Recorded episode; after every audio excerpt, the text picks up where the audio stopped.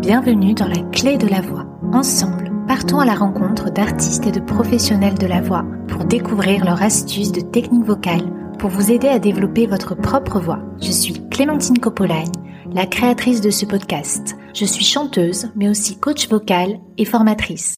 Si le podcast vous plaît, abonnez-vous pour ne rater aucun épisode. N'hésitez pas à laisser un commentaire sur iTunes ou Apple Podcast. Vous pouvez aussi le noter 5 étoiles, ça m'aide énormément à le faire découvrir. Aujourd'hui, j'ai le plaisir de recevoir Isabelle Marx, qui est coach vocal et still voice depuis de nombreuses années. C'est une méthode que je connais peu. J'ai donc contacté Isabelle Marx, qui est la plus réputée des représentantes françaises, afin de travailler ma voix, mon répertoire avec elle, selon la méthode et still voice, en vue de mes prochains concerts. Avant de commencer nos séances, j'en ai profité pour l'inviter sur le podcast. J'aime beaucoup l'approche et les recettes que nous donne Isabelle, comme l'isolation d'une structure par rapport à une autre pour mieux ressentir le lieu de la sensation du geste vocal, pour utiliser sa voix en conscience et en préservant sa santé vocale. Isabelle nous parle également des stages, des conférences qu'elle anime ou organise avec la Maison de la Voix et l'association Courant d'Art. Je vous propose que nous partions ensemble à la découverte de la méthode et style.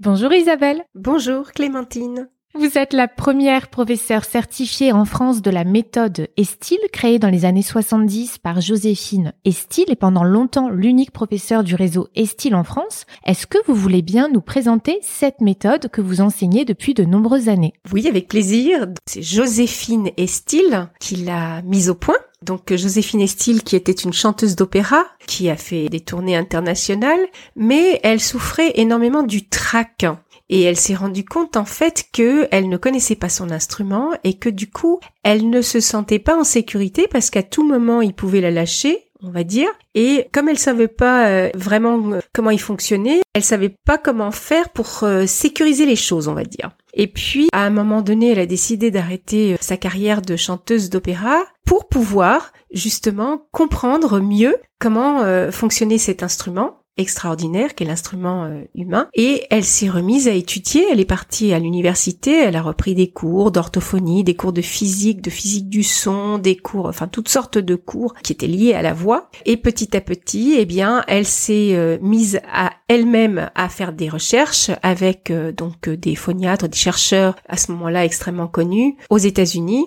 Cette aventure a démarré dans les années 70. C'était un moment où on commençait à pouvoir aller voir dans un larynx comment ça se passait. Et du coup, elle s'est installée euh, dans un cabinet. Elle a observé pendant de nombreuses heures, on va dire, un peu comment l'instrument fonctionnait pendant que les gens faisaient du son. Et puis à partir de là, eh bien, euh, elle a euh, mis au point, on va dire, un certain nombre d'exercices qu'elle avait appelés des figures, les figures imposées pour la voix, D'accord. Alors ça vient des figures imposées dans le patinage artistique, c'est-à-dire euh, tout un tas d'exercices où on va pouvoir positionner chaque partie de l'appareil euh, vocal d'une certaine manière, par exemple un larynx haut, un larynx centré, un larynx bas, etc. Par exemple, avoir un larynx haut centré ou bas, c'est une figure pour la voix. Et en fait, son génie, ça a été vraiment de finalement euh, mettre en relation, on va dire, ou faire le pont entre le monde scientifique et le monde artistique. Oui. C'est-à-dire que les scientifiques euh, connaissaient déjà pas mal de choses, hein, ils, ils découvraient et ils continuent aujourd'hui à découvrir beaucoup de choses. Mais comme elle, elle venait de la scène, puisqu'elle a vraiment euh, travaillé sa voix sur scène, elle connaissait les besoins des chanteurs et des comédiens sur scène. Et souvent, les scientifiques ont un savoir, mais qui ne sort pas, on va dire, de leur euh, laboratoire. Et les chanteurs ou les artistes ont aussi un savoir, mais qui ne sort pas de la scène, etc. Les mondes se croisent pas. Et comme elle, elle connaissait les besoins des artistes,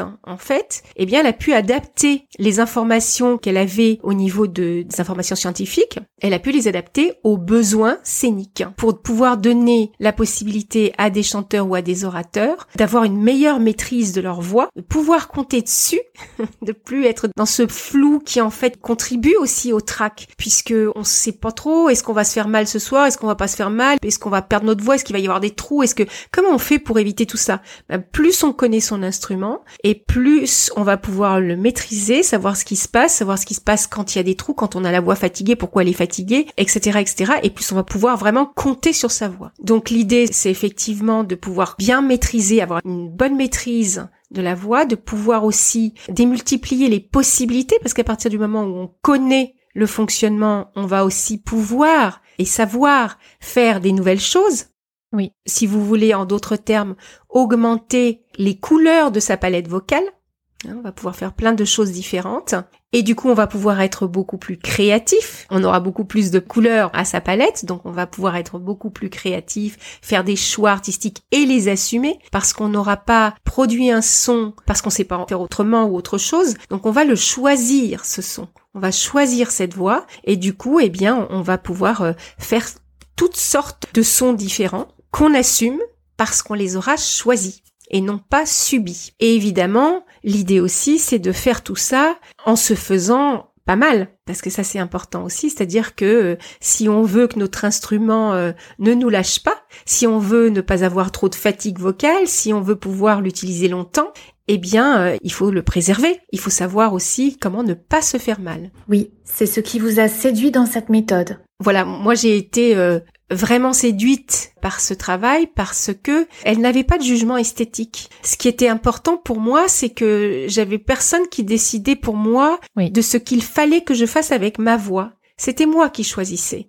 Donc en fait, quand j'ai rencontré cette méthode, en fait, j'ai appris à faire des nouvelles couleurs et après, avec ces nouvelles couleurs, eh bien, j'ai pu, effectivement, avec ma palette de nouvelles couleurs, j'ai pu explorer, j'ai pu euh, être créative, interpréter, improviser des nouvelles choses avec ma voix. Oui. Voilà, ce qui était évidemment très important euh, pour moi comme artiste. Et puis évidemment, j'ai aussi, euh, alors j'avais pas spécialement des problèmes de voix, mais euh, j'ai pu quand même sécuriser ma voix, on va dire. Voilà. Et ça vous a apporté une plus grande connaissance et puisque vous l'utilisez de différentes façons, aussi bien en tant que chanteuse, mais aussi en, en voix parlée, puisque vous êtes comédienne et conteuse. C'est ça. Donc aussi bien dans ma voix parlée que dans ma voix chantée, j'ai pu explorer plein de nouvelles choses, sachant aussi que évidemment notre instrument, eh bien, il est fait de ce que nous sommes. Donc euh, il est aussi très lié à tout ce qui est émotionnel. Donc évidemment, quand je change une couleur vocale, je change aussi légèrement l'émotion que je communique. Donc avoir une meilleure connaissance de tout ça, c'est aussi pouvoir voyager à travers euh, les émotions, communiquer mieux parce qu'on sait exactement ben, ce que ça va produire en face. Et là aussi, euh, bah, pouvoir, par exemple, faire faire tout un voyage émotionnel, savoir que comment est-ce qu'on va pouvoir augmenter l'intensité émotionnelle ou aller vers des choses un peu plus légères et puis de nouveau augmenter. Voilà, faire voyager en fait euh, et communiquer. Alors c'est vrai que c'est un travail qu'on peut faire aussi bien dans la voix parlée que dans la voix chantée. Nous allons écouter une illustration en voix parlée d'un des spectacles d'Isabelle. C'est un voyage vocal sur un texte de Gertrude Stein tiré de son plus célèbre livre Le monde est rond. Once upon a time, the world was round and you could go on it around and around. Everywhere there was somewhere. And everywhere there. They were men, women, children, dogs, cows, wild pigs, little rabbits, cats, lizards, and animals. That is the way it was. And everybody dogs, cats, sheep, rabbits, and lizards and children all wanted to tell everybody all about it. And they wanted to tell all about themselves. And then there was Rose Rose was her name? And would she have been Rose if her name had not been Rose? She used to think and then she used to think again. Would she have been Rose if her name had not been Rose? And would she have been Rose if she had been a twin? Rose was her name, all the same, and her father's name was Bob, and her mother's name was Kate, and her uncle's name was William, and her aunt's name was Gloria, and her grandmother's name was Lucy. They all had names, and her name was Rose. But would she have been? She used to cry about it. Would she have been Rose if her name had not been Rose? I tell you, at this time, the world was all round, and you could go on it around and around. Rose sang her song. This was her song. I am a little girl, and my name is Rose. Rose is my name. Why am I a little girl? And why is my name Rose? And when am I a little girl? And when is my name Rose? And where am I a little girl? And where is my name Rose? And which little girl am I? Am I a little girl named Rose? Which little girl named Rose? Which little girl named Rose? Je crois que vous aimez bien cuisiner. Vous comparez souvent les recettes de technique vocale aux recettes de pâtisserie. Alors, quelles sont les différentes recettes et styles ou celles que vous vous êtes appropriées? Alors oui, c'est vrai, j'aime beaucoup cuisiner et je suis une maman et une grand-mère. j'ai cinq enfants. Oh Voilà, et j'ai aussi des petits-enfants. Mais j'ai toujours aimé cuisiner.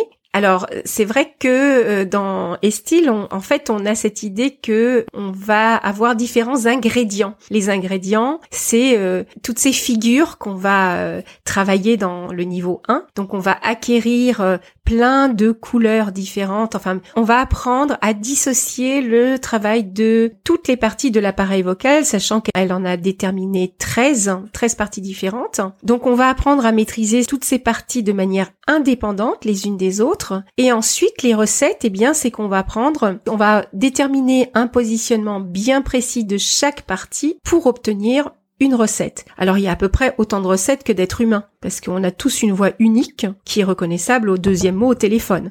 Oui. Voilà. Donc après, elle a créé, elle, sept recettes qui sont des recettes, on va dire, euh, qui correspondent un petit peu à des esthétiques hein, qu'on peut retrouver sur scène. Mais évidemment, c'est pas une liste exhaustive. hein. Encore une fois, il y a énormément de recettes possibles. Alors par exemple, elle a une recette opéra. Ça va être la recette opéra Estil. Donc c'est un petit peu comme si c'était le gâteau au chocolat Estil. Donc il y a les ingrédients, mais Estil, elle va mettre, je sais pas, 300 grammes de beurre. Mais moi, je préfère mettre de la margarine. Estil, elle va mettre des œufs.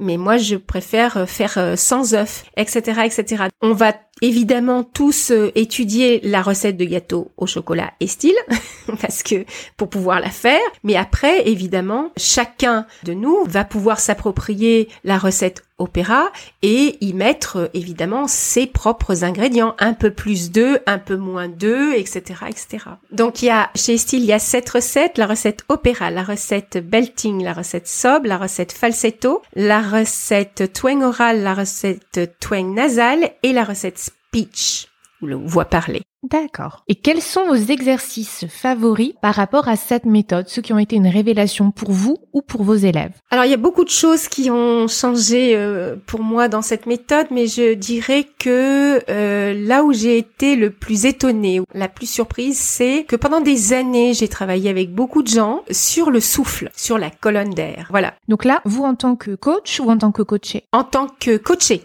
D'accord. j'ai pris des cours, voilà, et euh, à chaque fois que je prenais des cours, on passait quand même un certain temps, on va dire. euh, si on avait une heure de cours, on passait des fois euh, même euh, une demi-heure à travailler la colonne d'air. Oui. Beaucoup de choses étaient basées sur l'air, sur la prise d'air, sur la manière dont on va aller utiliser l'air, et puis euh, s'il fallait ajuster, enfin il fallait beaucoup d'air si on voulait parler fort ou chanter fort, il en fallait pas beaucoup. Si euh, on voulait pas chanter ou parler fort, il fallait nécessairement avoir une respiration abdominale, par exemple, une respiration basse, etc. Et quand je suis arrivée la première fois euh, que j'ai commencé à travailler style, euh, que je suis arrivée dans un stage, euh, voilà, on a parlé de la respiration, mais alors euh, très très peu, vraiment très peu. Alors il y a, un chapitre hein, sur la respiration, mais quand même ce chapitre était euh, vraiment euh, en pourcentage très faible. Alors c'est pas que la respiration est pas importante, hein. simplement Estil dit il y a différentes manières de respirer, il y en a pas qu'une. Oui. Notre respiration s'adapte en fonction de nos besoins, de ce qu'on fait dans la vie. Hein. On respire pas de la même manière quand on est assise et qu'on discute que euh, quand on va faire un 100 mètres et, par exemple. Donc notre euh,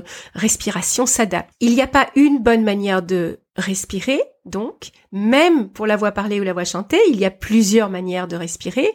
Oui. Et après, elles sont adaptées ou pas à ce qu'on veut faire avec notre voix. Simplement, la respiration, ce n'est que le carburant, l'énergie. C'est-à-dire que s'il n'y a pas de carburant dans un moteur, il avance pas. Ça, c'est clair. Si on arrête de respirer, on meurt. Mais ce n'est qu'un carburant. C'est-à-dire qu'il faut une certaine quantité d'air pour que les cordes vocales se mettent à s'accoler l'une contre l'autre. Voilà. Et qu'il y ait du son qui soit produit. S'il y en a trop, ça fonctionne pas. S'il y en a pas assez, ça fonctionne pas. Donc il faut une certaine quantité, voilà. Et après, les cordes vocales vont se mettre à s'accoler. D'ailleurs, elles ont plusieurs manières de s'accoler. Donc elles vont fabriquer du son et ensuite le son va passer par euh, tout un tas de cavités ou une tuyauterie qui part des cordes vocales et qui va aller jusqu'à la sortie, jusqu'à la bouche, par la bouche ou par le nez ou par les deux. Et en fait, toutes ces cavités ont la possibilité de se déformer de prendre des formes différentes. Et donc, le son va traverser toutes ces cavités et en fonction de la forme de ces cavités,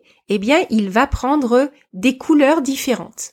Oui. Et donc, le résultat, à la fin, à la sortie, ça sera le résultat de l'ensemble de ce, enfin, du passage par l'ensemble de ces cavités ou de cette tuyauterie. Et c'est ce qu'on appelle les filtres. Alors, les cordes vocales, on appelle ça les- la source, puisque c'est les cordes vocales qui produisent le son.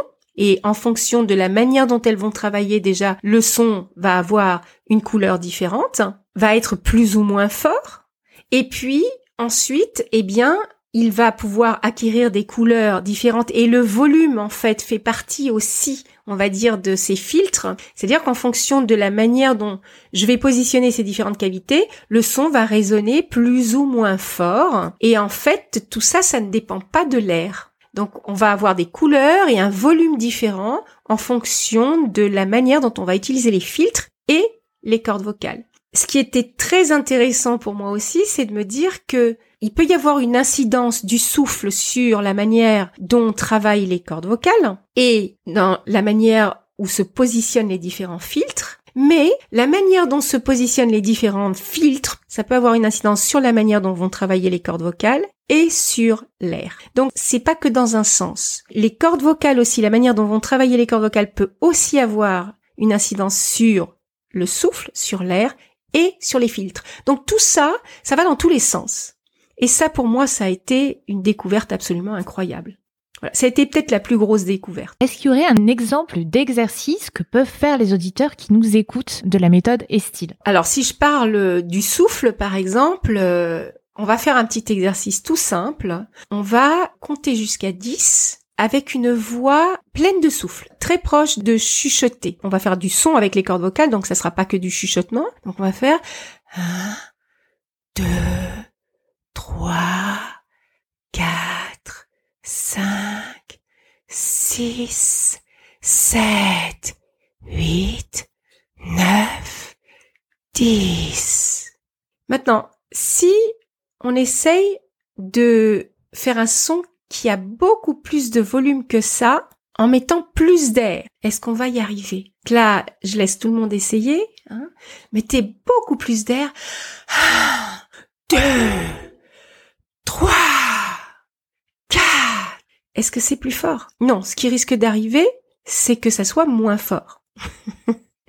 Donc là, le fait de mettre une plus grosse quantité d'air, par exemple, eh bien, ça risque tout simplement d'écarter un peu plus les cordes vocales et on aura un son qui sera moins fort. Pourtant, euh, on aura mis beaucoup d'air. Maintenant, on va essayer autre chose. On va essayer de recompter jusqu'à 10, mais sans air, en ayant des toutes petites attaques glottales. Pas des attaques euh, dures, c'est-à-dire où les bandes ventriculaires s'en mêlent et commencent à travailler. Juste des petites attaques glottales, donc ça fait, alors je peux faire 1, E, A, A, 1, I, E, I, E, I.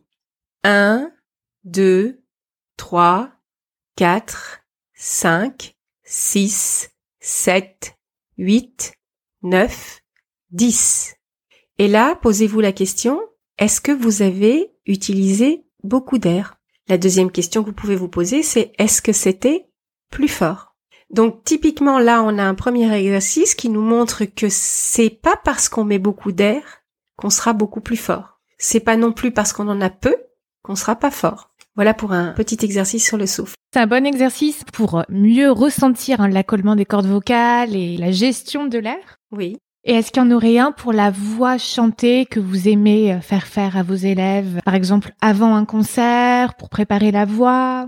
Oui, alors il y a un exercice que j'aime beaucoup parce que j'appelle ça un peu le stretching des cordes vocales.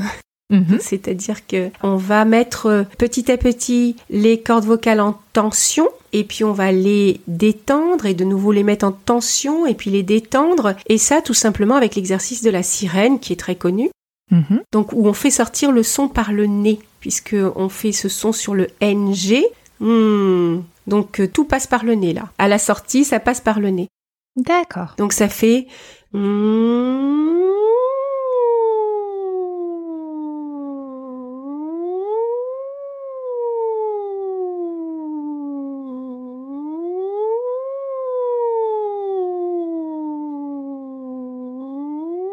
Et puis on peut monter petit à petit un peu plus haut, descendre un peu plus bas, remonter un peu plus haut, redescendre un peu plus bas. Alors il y a une recette spécifique hein, pour la sirène euh, dans Estil.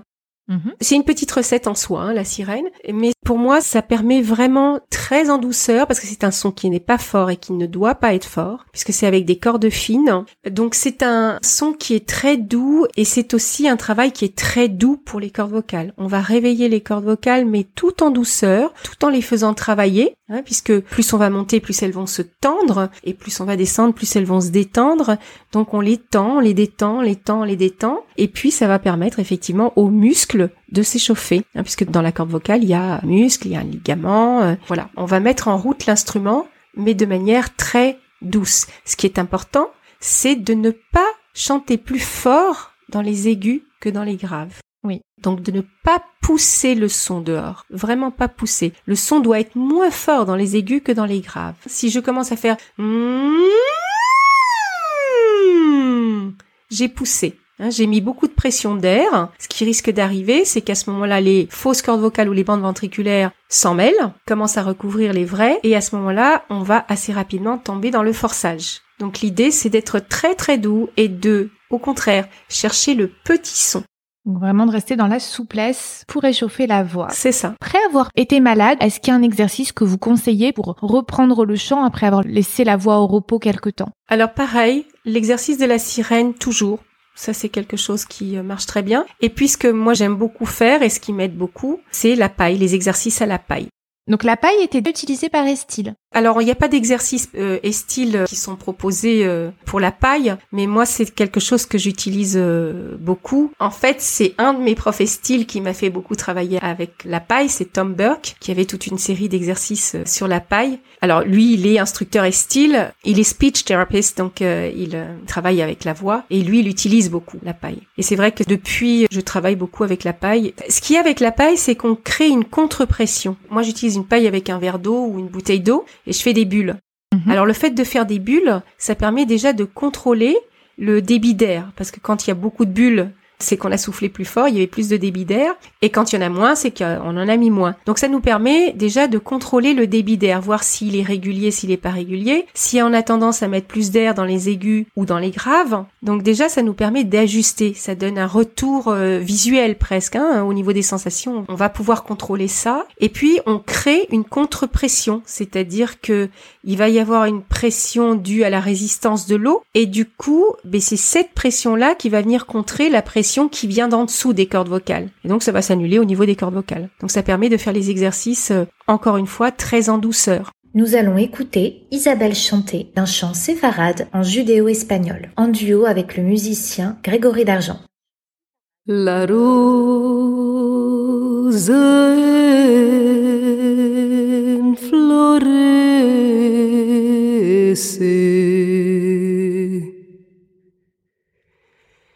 en el mes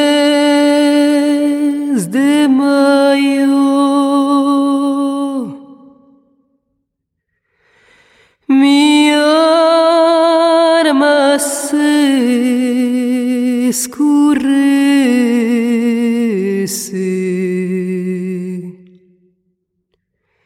sufriendo del amor.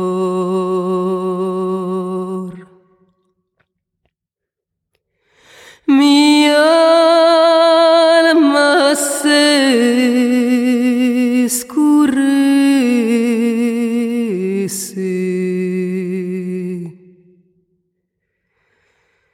sufriendo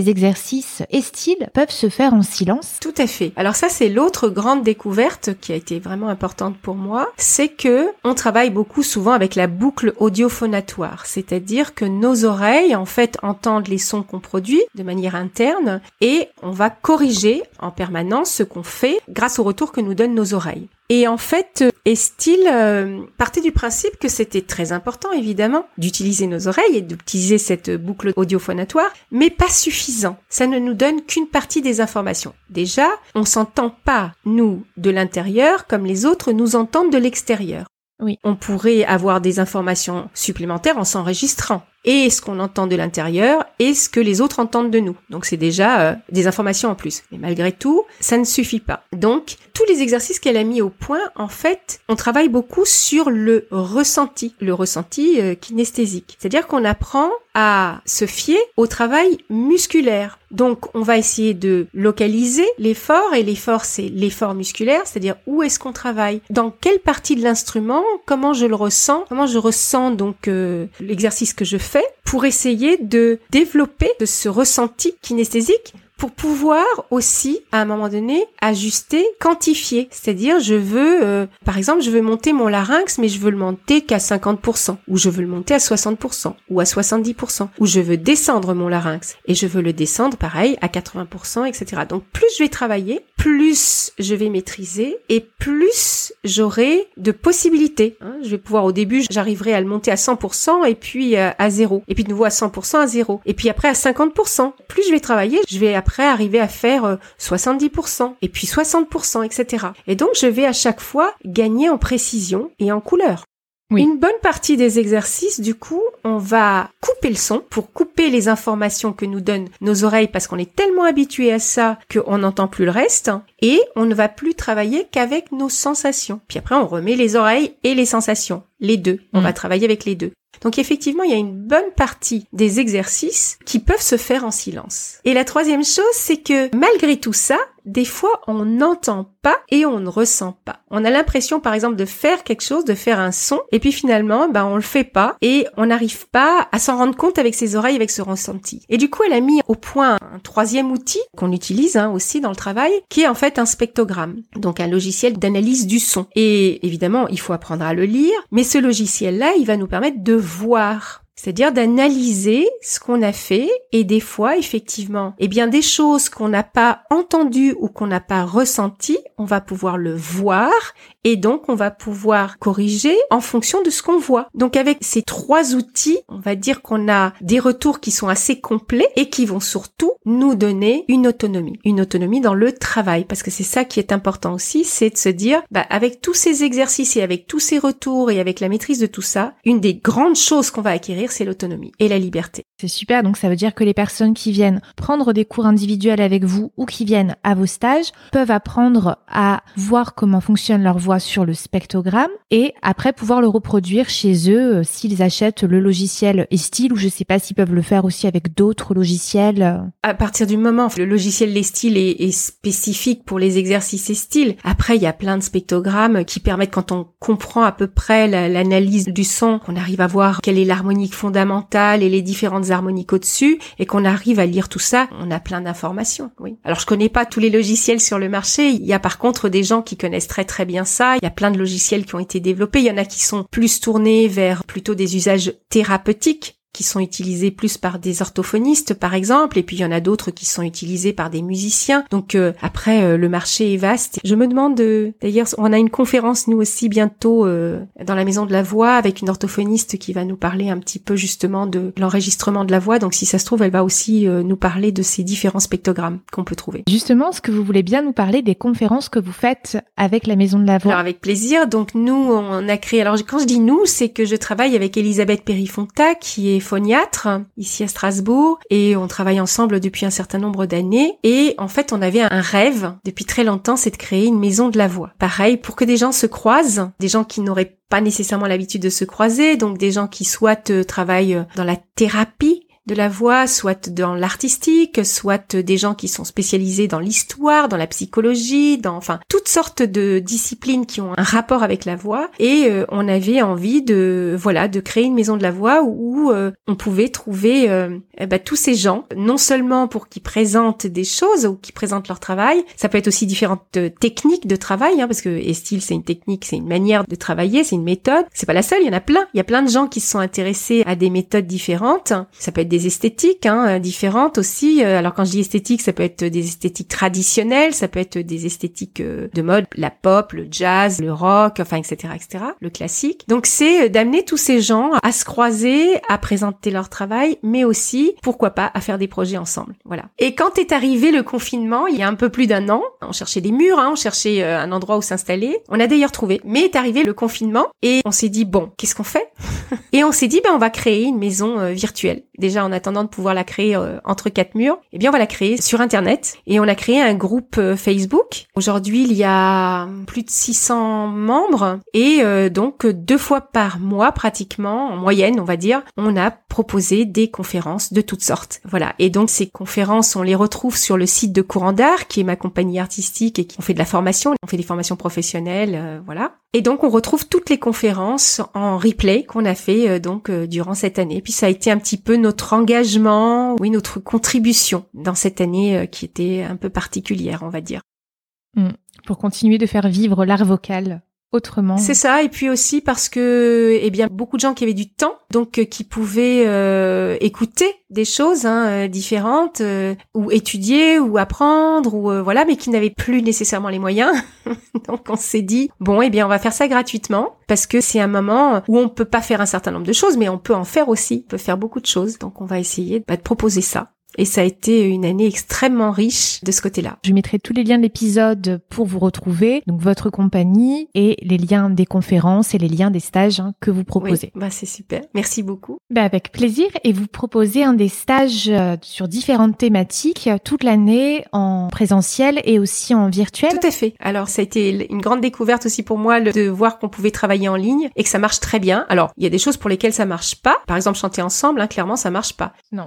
Et même ça aujourd'hui aujourd'hui, avec euh, certains programmes, maintenant, on arrive à chanter ensemble. Ce qui est pour moi, c'est juste comme, enfin, aller sur Mars, quoi. C'est pour mes enfants, la génération de mes enfants, c'est juste normal, mais euh, moi, je trouve ça fabuleux. Et par contre, des stages qui sont très techniques, par exemple comme le stage style, ça marche, mais alors euh, super bien. Je dirais même presque mieux qu'en présentiel par moment. On ne fait pas que des stages style. Et c'est vrai que pour nous, ça a toujours été important d'être ouvert sur toutes sortes de méthodes.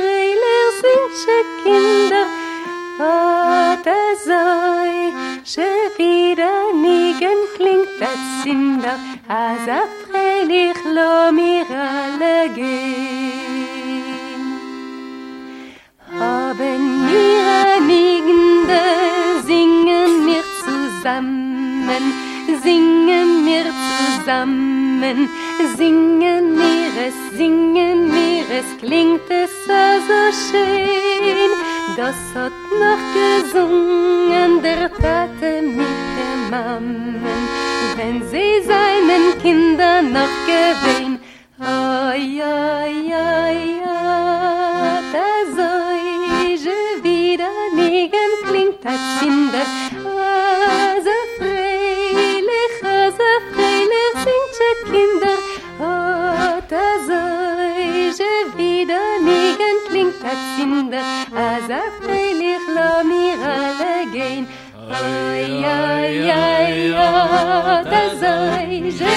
verliegen klingt ganz in der Rad. So freilich, so freilich sind die Kinder rot, also ich, schon wieder liegen klingt ganz in der So freilich, lo mir alle geht. Haben wir einigende mit Masel und mit Broche, mit Masel und mit Broche.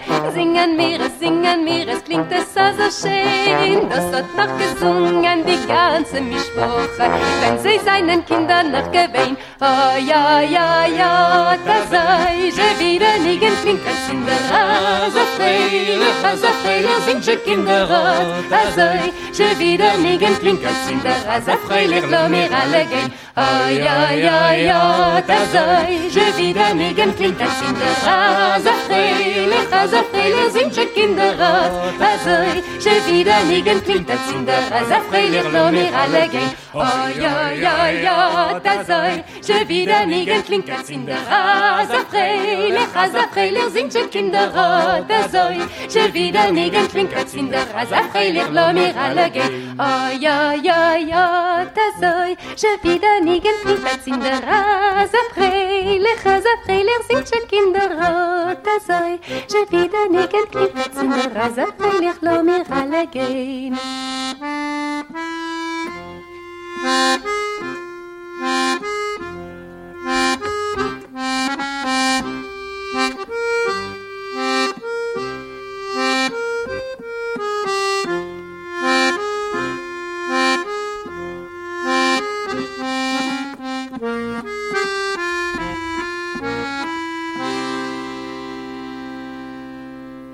D'ailleurs, moi, j'ai pas fait que du style hein, dans ma vie. J'ai fait beaucoup d'autres choses. Et aujourd'hui, euh, quand j'enseigne, euh, je me sers de toutes ces différentes euh, méthodes dont j'ai pu bénéficier. Hein, ces belles rencontres que j'ai pu faire dans ma vie d'artiste ou dans ma vie de coach vocal. Travailler avec le théâtre Royart pendant dix ans, avec Blandine Calais-Germain, avec Martina Catella à Paris.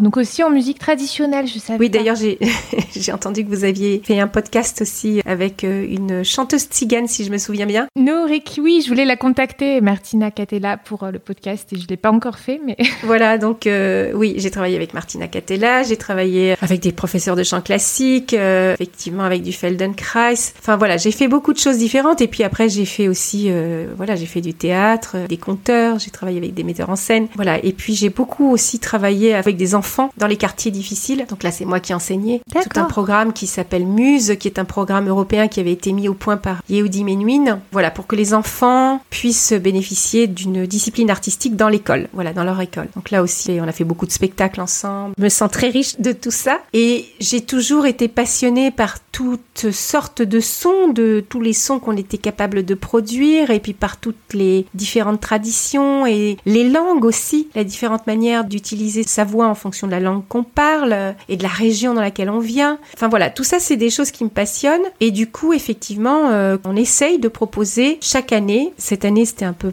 plus compliqué parce que effectivement tous les stages ne peuvent pas se faire en ligne, mais de proposer euh, des stages soit des techniques différentes, donc des gens qui ont réfléchi euh, à des manières de travailler la voix et il y en a beaucoup et qui font des choses super intéressantes. hein. Par exemple, Blandine Calais-Germain hein, qu'on a invité, on a déjà invité des gens du Royart, des gens euh, qui font euh, du Feldenkrais. Voilà, là j'ai pas tous les stages qui me viennent en tête, mais voilà, soit c'est des techniques différentes peut-être expliquer ce que c'est pour les personnes qui connaissent pas ces techniques. on va dire que c'est des gens qui ont développé des boîtes à outils avec tout un tas d'exercices pour travailler la voix ou pour travailler différents aspects de la voix. Donc voilà, c'est des choses très différentes. Alors il y en a effectivement qui vont travailler plus sur la respiration. Donc par exemple Blandine Calais-Germain, elle a même fait un livre, elle dessine, donc elle a fait un livre qui s'appelle euh, voilà Anatomie pour la voix. Assez magnifique, oui où elle propose des exercices et puis elle fait d'ailleurs un stage aussi. C'est décliné en trois stages sur la voix. Donc euh, elle a une approche à elle pour travailler la voix qui est extrêmement intéressante et qui complète par exemple complètement ce qu'on peut retrouver par exemple dans Estil.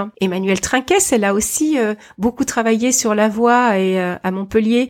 Elle a développé aussi beaucoup d'exercices, voilà, de manières d'approcher la voix, voilà, sous plein d'angles différents. Donc moi, ce que je trouve euh, super, c'est quand on a la possibilité d'aller euh, explorer, goûter, pratiquer, parce que c'est toujours en pratiquant sur soi-même que on va euh, pouvoir s'enrichir des choses. Parce que pour pouvoir transmettre, il faut déjà savoir faire soi-même et l'avoir vécu, avoir pratiqué pour pouvoir après le transmettre. Moi, ce que j'encourage les gens, c'est vraiment à essayer d'aller à la découverte de toutes ces choses qu'on trouve. Alors il y en a d'autres, ça va être plus sur le côté artistique, ça va être l'improvisation. Voilà, il y a tellement d'aspects différents. Ça peut être soit vraiment technique, soit plutôt artistique, soit euh, plus thérapeutique. Enfin, il y a beaucoup, beaucoup de manières différentes d'approcher euh, la voix. Je fais un stage avec Elisabeth Périfonta et Blandine Calais-Germain, par exemple, où on est euh, donc une phoniatre, donc Blandine Calais-Germain et moi en tant que coach vocal. Donc là aussi, on a par exemple beaucoup d'orthophonistes qui s'intéressent à ce stage. Donc là, ça sera plus pour des aspects qui sont plus thérapeutiques, par exemple, ou alors pouvoir aider des chanteurs qui souvent ont des extinctions de voix ou voilà des choses comme ça. Donc ça dépend vraiment de l'approche. Hein.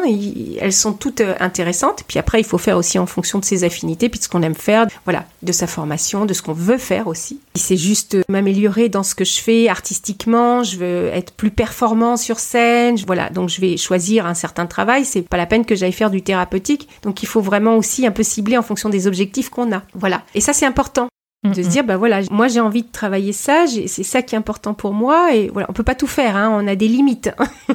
Il y a plein de choses intéressantes mais euh, voilà il faut aussi un petit peu euh, peut-être avoir des challenges des objectifs et puis après se dire bah je vais essayer de trouver les outils qui me permettent d'atteindre mes objectifs pouvoir réaliser mes challenges. Et ces challenges il faut pas qu'ils soient trop loin parce que sinon je vais pas y arriver. Donc euh, peut-être petit à petit mettre des étapes et puis après trouver les bonnes boîtes à outils pouvoir faire ce que j'ai envie de faire. Et puis les stages qu'on propose aussi ça ça va être, on a eu par exemple un stage sur le chant bulgare, ou euh, là on va en avoir un sur le chant de gorge inuit. Génial. Voilà, c'est pas du tout la même chose, hein, la manière d'utiliser son instrument pour du chant bulgare et la manière euh, d'utiliser sa voix pour le chant de gorge, ça n'a rien à voir. Donc là, vous êtes deux intervenantes, une spécialisée dans cette technique-là, et vous? Pas du tout. Moi, je n'interviens pas, je me contente d'organiser. je laisse carte blanche à la personne euh, pour venir euh, présenter, euh, faire travailler les gens. Il y a des stages où on travaille ensemble, mais il y en a d'autres où non. Le but, c'est pas du tout que je travaille dans chaque stage, mais vraiment que les personnes puissent présenter bah, ce que c'est, par exemple là en l'occurrence, le chant de gorge. Et le chant de gorge, c'est beaucoup plus que du chant. C'est des jeux, c'est des rencontres, c'est magnifique. C'est aussi une culture. Donc c'est rencontrer cette culture. Voilà. Et c'est pareil euh, pour le chant bulgare. C'est pas seulement un placement de voix, c'est aussi toute la culture, toute l'histoire, tout ce qui se raconte dans ce chant. Et c'est des harmonies différentes, c'est des rythmes différents. C'est tout ça. Et aussi un peu de technique vocale, mais pas toujours. Souvent dans la musique traditionnelle, d'ailleurs, on travaille avec l'imitation. On n'explique pas nécessairement, ou dans l'expérience que moi j'ai pu avoir hein, avec les différents profs, c'est-à-dire qu'ils vont pas nécessairement détailler les recettes comme on le fait dans les styles. C'est vrai. Mais ils vont euh, montrer. Et comme on est des très grands imitateurs, hein, puisque c'est comme ça qu'on apprend depuis tout petit, eh bien on arrive à reproduire le son. La seule chose, c'est qu'effectivement, quand nos profs sont partis, sont plus là, eh ben, il faut retrouver. Après, bah, on peut écouter des enregistrements, on peut enregistrer les stages, voilà. Mais euh, on travaille souvent là par imitation et on arrive à faire plein de choses. C'est passionnant. Voilà. Après, par exemple, quelqu'un comme Martina Catella, elle a ses propres exercices, elle a développé ses propres exercices pour atteindre certains sons justement, pour chanter, euh, par exemple, du chant bulgare ou du chant de cigane. Donc elle, elle a aussi toute sa boîte à outils pour travailler, alors plus techniquement, on va dire, hein, moins dans l'imitation, pas qu'avec l'imitation, mais plus techniquement pour essayer d'obtenir des sons particuliers, des couleurs particulières qu'on va utiliser dans certaines cultures. On va avoir un autre stage sur l'onseido. Alors là, je ne sais pas ce que c'est. qui est une pratique du son qui est plus reliée à quelque chose de plus méditatif, on va dire. Voilà. Donc euh, c'est aussi une culture, euh, ça se rapproche de la culture japonaise. Voilà, c'est tout un tas d'exercices pour se recentrer. Les sons vont vibrer d'une certaine manière en fonction des sons euh, qui vont se faire. Alors, je suis pas une grande spécialiste de l'onseido, mais mais la personne qui va venir euh, nous faire faire le stage, euh, voilà, elle, va nous faire goûter à ça. Alors c'est à chaque fois euh, goûter à des nouvelles choses en fait. Tous ces aspects-là, moi ça m'intéresse. Donc quand je rencontre quelqu'un, je prends ma petite valise et quand je peux, quand c'est pas confinement, je vais un petit peu voir les conférences, les stages, etc. Et après, eh bien j'invite les gens à venir dans la maison de la voix pour faire découvrir leur travail, cet aspect particulier de la voix. Oui, vous êtes une vraie amoureuse des voix, sous toutes leurs formes. C'est ça.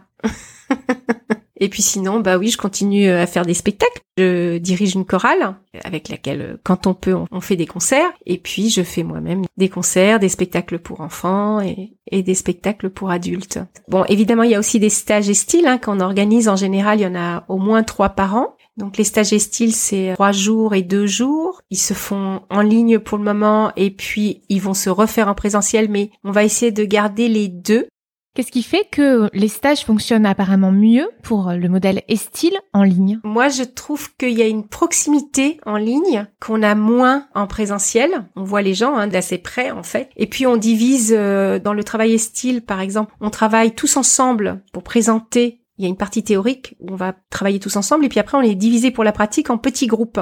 Et ça, ça marche super bien en ligne en fait. On voit bien, on entend bien, il y a une proximité, je trouve que ça fonctionne euh, très bien. Puis comme avec Zoom, on a la possibilité de travailler par petites salles, hein. donc on peut diviser en petits groupes. On perd pas de temps euh, dans les couloirs parce qu'il faut changer de salle. Euh, Alors il faut un minimum de technique. Hein. Voilà, maintenant ça aussi on est un peu rodé, c'est-à-dire qu'on fait une soirée en plus où on va justement vérifier que tout le monde a une bonne connexion, un micro qui fonctionne, un casque. Voilà, qu'on a aussi fait les réglages.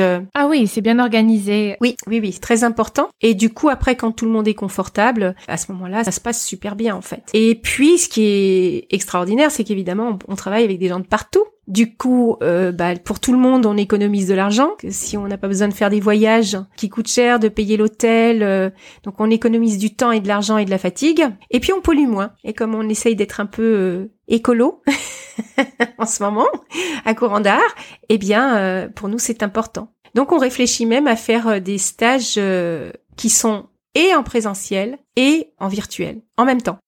Par exemple, là, avec euh, l'instructeur euh, du Danemark qui s'appelle euh, Dorte Hilstrup, il est possible, par exemple, qu'elle ne vienne pas pour le prochain stage, mais que on le fasse quand même avec certaines personnes en présentiel et d'autres personnes en ligne, dont elle, c'est-à-dire en duplex, c'est-à-dire moi, de toute façon, je serai là. De toute façon, je fais toute la traduction puisqu'elle le fait en anglais, moi je le fais en français. Et puis quelques personnes en ligne et euh, quelques personnes en présentiel. Donc ça sera euh, une grande nouveauté. Pareil, euh, Dorte, elle fait partie de la première génération qui a travaillé avec Estil directement. Hein, donc c'est une personne passionnante et en même temps, elle, ne fait pas que ça parce qu'elle a une ferme bio avec son mari et elle est euh, très euh, préoccupée par la pollution qu'on inflige à cette planète. Et du coup, pour elle, si elle peut le faire en ligne et qu'elle n'a pas besoin de prendre l'avion, eh bien, ça serait euh, extraordinaire. Alors, ça ne veut pas dire qu'elle reviendra plus en France, hein, elle reviendra. Mais voilà, on s'est dit qu'on allait peut-être essayer de faire ça. On innove, on essaye d'être créatif avec les nouveaux moyens, les nouvelles technologies et en même temps, eh bien, de pouvoir euh, aussi euh, recevoir des gens euh, sur place. C'est un très beau programme. Avez-vous des conseils à donner pour les auditeurs et les auditrices qui écoutent? D'aller sur notre site, de regarder tout ce qu'on fait. Je crois qu'il est assez complet. Donc voilà, vous verrez les événements, vous verrez euh, les stages, les conférences, euh, ce qu'on fait comme spectacle. Alors on n'a pas tout mis hein, parce que voilà, ça tiendrait pas, puis on noirait tout. Ça donne déjà une bonne idée de tout ce qu'on propose, de tout ce qu'on fait, et puis de nous rejoindre sur la Maison de la Voix, le groupe Facebook. Vous pourrez suivre en direct, avoir les informations, venir à nos conférences, euh, faire des propositions, voilà. Bah, merci beaucoup Isabelle, c'était très intéressant. Il y a une question que j'aime bien poser pour terminer. Qui aimeriez-vous écouter sur le podcast comme invité, que ce soit un chanteur, une chanteuse, un coach vocal ou un spécialiste de la voix francophone? Blandine Calais-Germain? Ah, j'en rêverais, je, je n'ai jamais contacté. J'adore Blandine Calais-Germain, c'est quelqu'un qui a vraiment fait euh, énormément pour la voix, que ce soit au niveau du au niveau de la rééducation du périnée pour les chanteuses en postpartum mais pour la respiration, je trouve que son travail est vraiment énorme. Et en fait, euh, on la reçoit, nous, euh, pour une conférence en juin. Oh, j'écouterai ça. Et j'invite d'ailleurs tous les auditeurs à l'écouter. Donc, la Maison de la Voix sur le site Courant d'Art. C'est un groupe Facebook, il suffit de faire toc toc, on vous ouvre la porte. Très bien. Merci beaucoup Isabelle. À très bientôt. À très bientôt. Merci beaucoup à vous. Au revoir. Au revoir. La clé de la voix, c'est fini pour aujourd'hui. Je vous dis à la semaine prochaine. N'hésitez pas à recommander le podcast à vos proches, à mettre une évaluation 5 étoiles et un petit commentaire sur la plateforme d'écoute pour le soutenir. D'ailleurs, je tirerai au sort l'un d'entre vous qui aura fait cela. Il gagnera une analyse personnalisée sur sa voix d'après un enregistrement audio ou vidéo ou bien mon kit de souffle que j'ai créé pour mes élèves. Pour aller plus loin, rendez-vous sur la clé. Je vous dis à mercredi prochain. Merci d'avoir écouté jusqu'au bout. Pour retrouver les liens mentionnés, c'est sur la description. N'hésitez pas à nous taguer, que ce soit sur Instagram ou sur votre réseau social préféré.